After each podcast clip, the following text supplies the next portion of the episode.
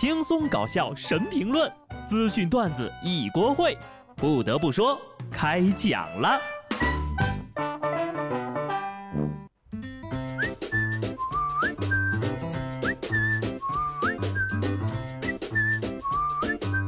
Hello，听众朋友们，大家好，这里是有趣的。不得不说，我是机智的小布。号外号外，东京奥运会跳水女子单人十米台决赛，十四岁中国小将啊全红婵夺金了，陈芋汐呢夺银。夺金嘛，咱们中国跳水队很正常，已经连续包揽了九届奥运会十米跳水的金银牌了。只是这位零七年出生的全红婵小妹妹，竟然跳出了三轮全满分。她姓全。全满分的全呐，满分已经很厉害了。更厉害的是，人家今年只有十四岁，参加的正式赛事呢不到十场。本次比赛他五跳跳出了三个满分，总分四百六十六点二，断层第一，打破了陈若琳历史夺冠最高分纪录四百四十七点七零。看完比赛，我是真的服了啊！就真的比我下饺子的水花都小。十四岁呀，未来可期。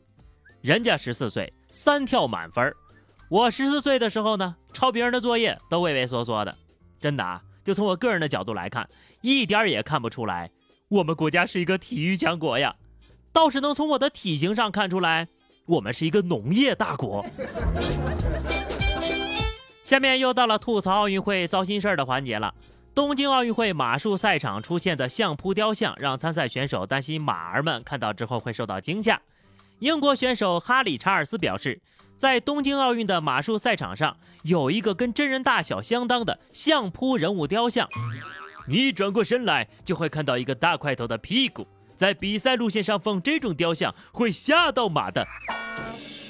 还有多名报名参赛者抱怨说，这个相扑雕像分散了赛马的注意力。原来呀，日本在马术赛场上添加了很多反映日本本土化的道具，比如说相扑呀、艺伎呀等等等等。不得不说，这些雕像呢，还真的是能代表日本的文化。艺伎、相扑都是日本传统文化的一部分啊，咱们也能理解。但是小马马就难了呀，瞅给人家吓得一激灵都吓漂移了，估计要扣分了吧？真是震撼小马一整年呢。看来以后再参加奥运会啊，也要补习一下地方的传统文化了。人是，动物也是。这障碍物呀，别说马看到害怕了，我看到那种阴森的大白脸的时候，都差点原地去世。动物的眼睛这个部位是尤其敏感的，在自然界也是这样。比方说呢，马匹特别害怕有眼珠子的东西，所以在达摩那里的失误率极高。我国马术运动员华天的马就在达摩那里被吓到了。不得不说，障碍物可以接地气，但是真不能接地府啊！体育竞技讲究个公平公正，但有些人为了胜利呢，不择手段。你能想象躺在轮椅上被对手虐到不省人事的一位日本拳手，却被判为比赛的胜利者吗？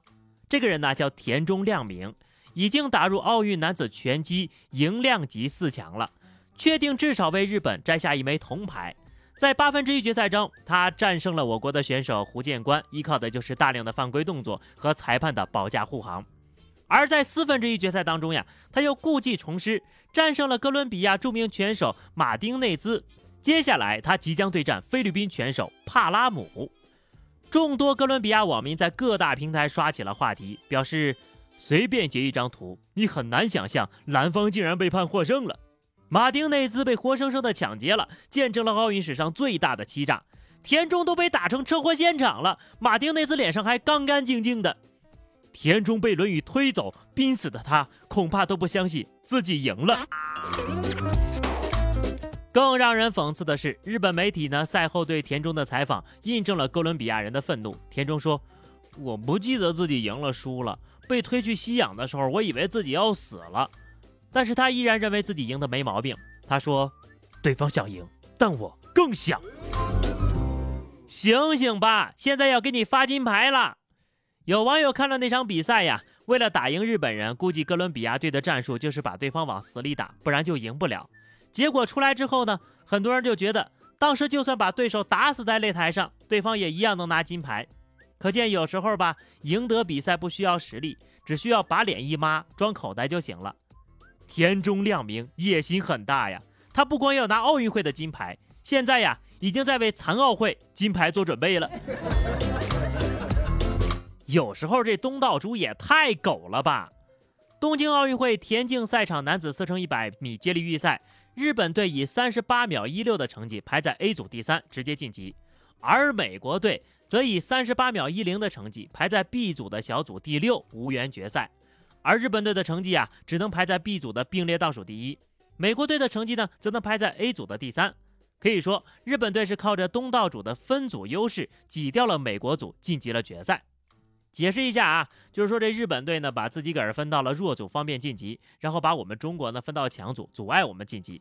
结果我们啪啪啪打了他们的脸，拿了个小组第一。美国队呢没有发挥好，最后只拿了个第六，决赛都没能进去。最刺激的是，日本的成绩放在 B 组，其实还不如人家美国。跑完接力赛，在喝水休息的时候呢，苏炳添就问了：“美国队好像没进去哦。”谢震业喝着水，赶紧停下来说：“没进，哈哈，小组第六。”看把人孩子给乐的，多开心呐！喜悦之情溢于言表。苏炳添悄咪咪地问了一句：“谢震业呀，就是要让全世界都知道他们没进。他们可能也没想到我们能跑这么快，更没想到呀，美国队居然这么拉胯。排名出来之后，整个人脑瓜子估计都是嗡嗡的吧？我懂了，原来灭霸这个角色呀，灵感是来源于日本的。”我不说，你们可能都不知道，东京奥运会呢后天呢就要开闭幕式了啊！很多运动员完成比赛之后呢，也都陆续回了家。一些澳大利亚运动员在离开东京之前，对他们所居住的奥运村的房间疯狂破坏，将东道主的房间砸了个洞，房间里也是一片狼藉。对于运动员的这种行为呢，澳大利亚运动员代表团团长表示，不会对肇事者进行惩罚。一时间不知道该从哪里吐槽呀！啊，这个运动员没素质是一方面，但也有可能呢，是因为他们这个奥运村的房子质量不过关。前有澳大利亚运动员宿舍空调漏水，修空调把床给踩塌了；后有澳大利亚运动员破坏了房间，团长还表示不会惩罚，真是一出好戏呀！不过呢，这些运动员的素质真是堪忧啊！突然有点担心明年我们举办冬奥会时的奥运村了。记住这几个人的名字啊！明年来住的时候，先交个押金。只能说林子大了，什么鸟都有。没素质的人是变着花样让人震惊啊！四川高速公安接到了报警，有一辆宝马车跟车冲关逃费高达百余次。通过调查取证，警方将驾驶人抓获。经查呢，自去年六月二十四号开始呀，司机李某频频通过进站拿通行卡、出站跟车逃费的方式，在多条高速公路上偷逃通行费一百五十八次，金额高达七千三百多。买得起宝马，交不起过路费，过 ETC 蹭别人的杆儿，你可太行了吧！有些事儿呀，你觉得占了便宜，其实上天已经在暗中标好了价格，最后再让你付出代价。高速路上那些 ETC 呀，都是计费拍照的，而且每个月都会核算车流量和收费情况，出了岔子你跑不了的。这种事情最多两三回也就发现了，让你跑个一百多回，懂的都懂啊。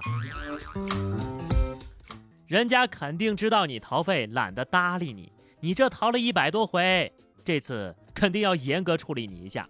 赶紧把钱补交了去认罪吧！劝你好自为之啊！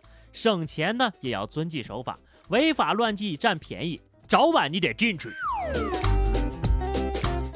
好的，朋友们，那么以上就是本期节目的全部内容了。关注微信公众号 DJ 小布或者加入 QQ 群二零六五三二七九二零六五三二七九，来和小布聊聊人生吧。下期不得不说，我们不见不散，拜拜。